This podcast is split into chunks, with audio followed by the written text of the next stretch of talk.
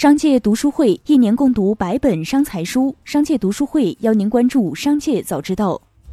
首先邀您关注宏观市场板块。十二月六日，因近期发生两起煤矿重大事故，重庆市政府正接受国务院安委办约谈。约谈指出，重庆市在两个多月时间里发生的两起煤矿事故，伤亡惨重，影响恶劣。此次约谈的主要目的是深刻认识重庆市煤矿安全面临的严峻形势，分析事故多发频发原因，采取措施坚决遏制重特大事故。梳理了中国房价行情平台上中西部城市的平均单价数据，发现，当前共有十八个中西部地级以上城市房价超过万元大关，其中房价位列前三的城市分别是武汉、成都和合肥。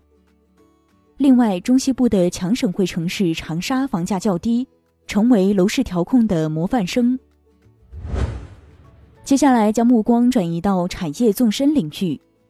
十二月六日，公安部网安局发布重要提醒：你常使用的共享充电宝可能被植入木马程序，一旦插入手机，可能会盗取个人信息。哪些充电宝可能存在安全隐患呢？一是商场里的可租赁移动电源，二是火车站里叫卖的满电充电宝，三是扫码免费送的充电宝。警方提醒，不要随意领取和购买来历不明的移动电源。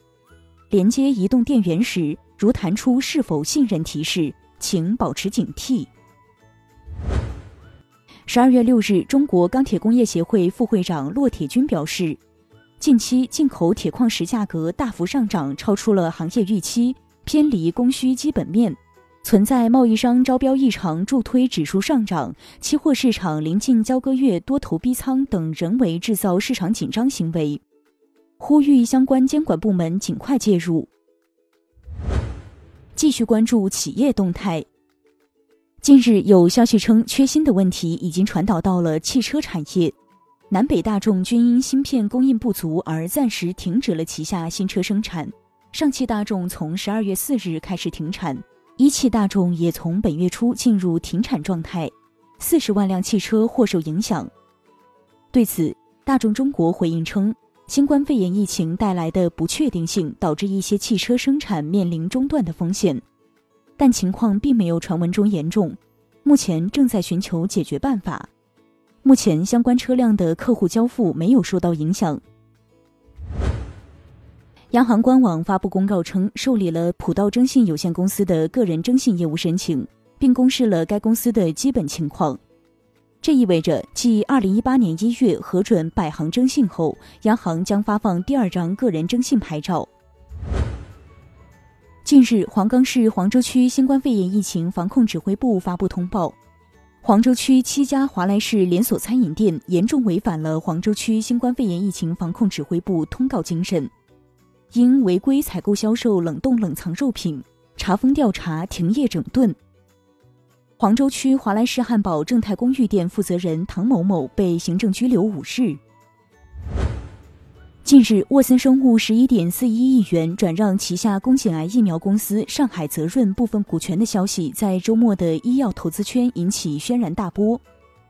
十二月六日上午，沃森生物回应争议表示：“我们需要在公司发展战略的指引下，对有限资源做出合理配置。”十二月六日，深交所下发关注函。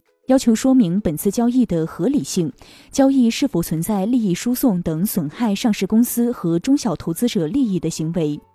对此，古巴网友也炸开了锅。有网友表示，明天开盘直接二十厘米，明天跌停就看手速了。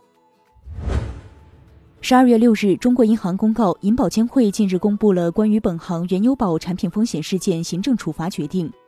本行高度重视监管部门的行政处罚决定。认真落实相关监管措施，全面开展风险排查，优化全流程产品管理，强化风险内控建设，规范销售管理，对有关负责人依法依规严肃问责。上述行政处罚对本行的业务经营及财务状况无重大不利影响。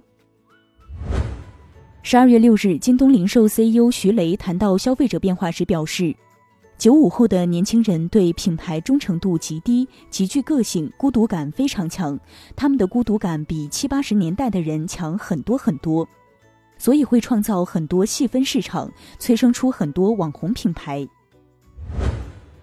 回顾二零二零年，雷军迎来 IPO 大丰收。